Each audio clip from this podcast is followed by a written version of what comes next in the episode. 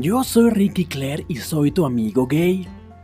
En el episodio pasado te conté de los gays que empezaron con el síndrome de Britney Spears 2007.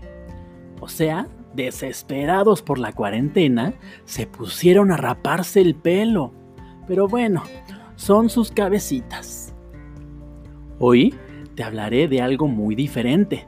Te contaré de la primera vez que fui a un antro gay. Era 1999. Yo tenía 17 años y acababa de salir de una cuarentena de un año, donde estuve en mi casa encerrado curándome del acné. Un acné tan severo que tenía en la cara que fue algo horrible, de lo cual también ya te conté en un episodio pasado. Ya estaba listo para salir al mundo para enseñarles al nuevo Ricky, mejorado y recargado. Un día llegó a mi casa mi amiga Keiko. Ella es japonesa, por eso se llama así, no crean que es gorda como una ballena. es guapísima y muy, muy sexy. Todo lo que los hombres quisieran para esposa. Pero Keiko es gay. Es la lesbiana más guapa y femenina que existe en el mundo. Bueno, total. Entonces llegó a mi casa y me dijo, Ricky, báñate, vístete, vale, te voy a llevar a un nuevo lugar para que te distraigas. Es un bar para puros chavitos homosexuales. Y yo así de qué? Pues ya, me puse lo mejor que encontré de ropa, me bañé, me peiné y nos fuimos. Agarramos el metro hasta la estación Insurgentes. Íbamos a la zona rosa. Esa es la zona gay de la Ciudad de México. En esta época, 1999, había muchas, muchas tiendas de ropa, restaurantes, tiendas de souvenirs turísticos y la emblemática tienda de discos Mix Up. Era como un palacio de cristal y acero, lleno de discos y DVDs y cassettes VHS. También era el punto de encuentro para cientos y cientos de personas. Si tenías una cita con amigos o algo, siempre decían, nos vemos afuera del mix-up. Siempre había asamblea de jotitos afuera de la tienda. Total, que ahí vamos Keiko y yo caminando por la zona rosa hacia este bar gay. Vamos caminando por la calle Génova, pasando frente al mix-up, luego frente al Kentucky Fried Chicken, y ahí llegas a la esquina de Londres, donde está un puesto de revistas enorme. Damos la vuelta a la izquierda y pasamos por un Sanborns. Cruzamos la calle Amberes y llegamos a una plaza donde solamente había tiendas de antigüedades. Un lugar muy bonito que se llama Plaza del Ángel. Entramos, cruzamos un patio central y llegamos a una escalera escondida en el fondo de otro patio. Subimos y nos encontramos con una puerta de madera y una fila de jovencitos gays esperando a que los dejen entrar.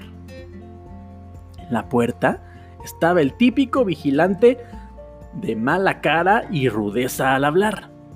Me di cuenta que a todos les estaba pidiendo su credencial para comprobar que tuvieran más de 18 años. Y yo empecé a entrar en pánico porque pues yo tenía 17. Keiko me agarró de la mano y me dijo, Ricky, cálmate. Tú sonríe y ya. Eres blanco y guapo. Y vienes conmigo, que soy una delicia para el vigilante. No te preocupes, todo va a estar bien.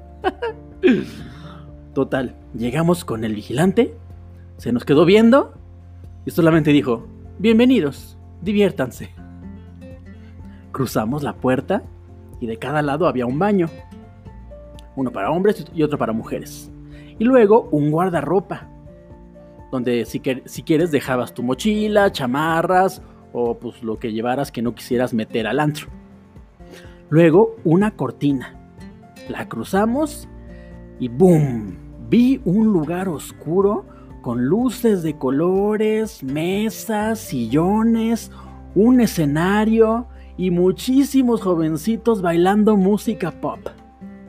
Yo estaba con la boca abierta. Era una experiencia única. Estaba rodeado de hombres como yo y todos se veían felices, bailando, cantando y brincando. Nos sentamos junto a una mesa chiquita a observar y a analizar todo lo que pasaba. Se acercó un mesero a ofrecernos algo de tomar y pedimos jugo de uva. Eso es lo único que tomábamos, porque alcohol pues todavía no nos atrevíamos. Yo estaba maravillado. Era un lugar donde no parecía haber morbo, ni depravación, ni nada malo. Solamente música, luces y jóvenes disfrutando la vida. Empezaron canciones de jeans, de leads y de onda vaselina, y el escenario se llenó de chavitos bailando todos la misma coreografía que parecía que ya tenían más ensayada que el himno nacional. Todos bien parejitos, con mucha energía. Yo creo que mi cara era de bobo asombrado, porque se acercó el mesero y me dijo, esto es todos los días. La puerta se abre a las 4 de la tarde y siempre está lleno. Keiko me vio con cara de, este seguro va a querer venir diario, no lo van a sacar de aquí. Bueno, total que esa tarde, mientras estábamos ahí, el mesero nos traía y nos traía servilletas con mensajes. Decían cosas como, qué guapo, te quiero conocer, aquí está mi teléfono. Eran la cosa más emocionante e inocente del mundo. A mi amiga Keiko también le mandaban sus mensajitos en servilleta, por parte de otras mujeres. Me atrevo a decir que éramos la sensación del momento.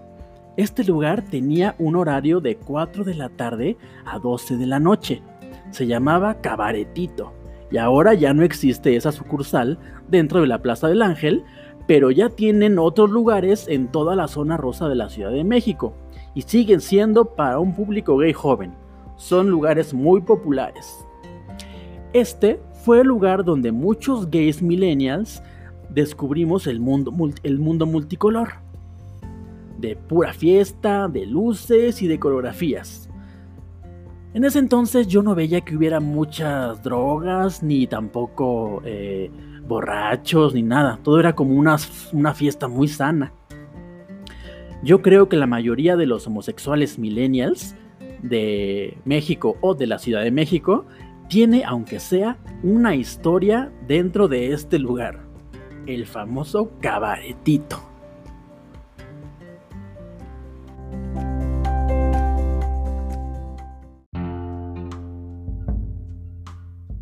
Bueno, esto fue todo por hoy. Recuerda entrar a tuamigogay.com. Ahí están los links para que me sigas en todas mis redes sociales. Escríbeme y cuéntame cuál fue tu primera experiencia en un lugar gay. Comparte este episodio con alguien que creas que lo va a disfrutar. Y también te pido por favor que dejes una reseña con 5 estrellas en la aplicación donde estés escuchando esto. Muchas gracias por ponerme atención amigo. Te mando un beso.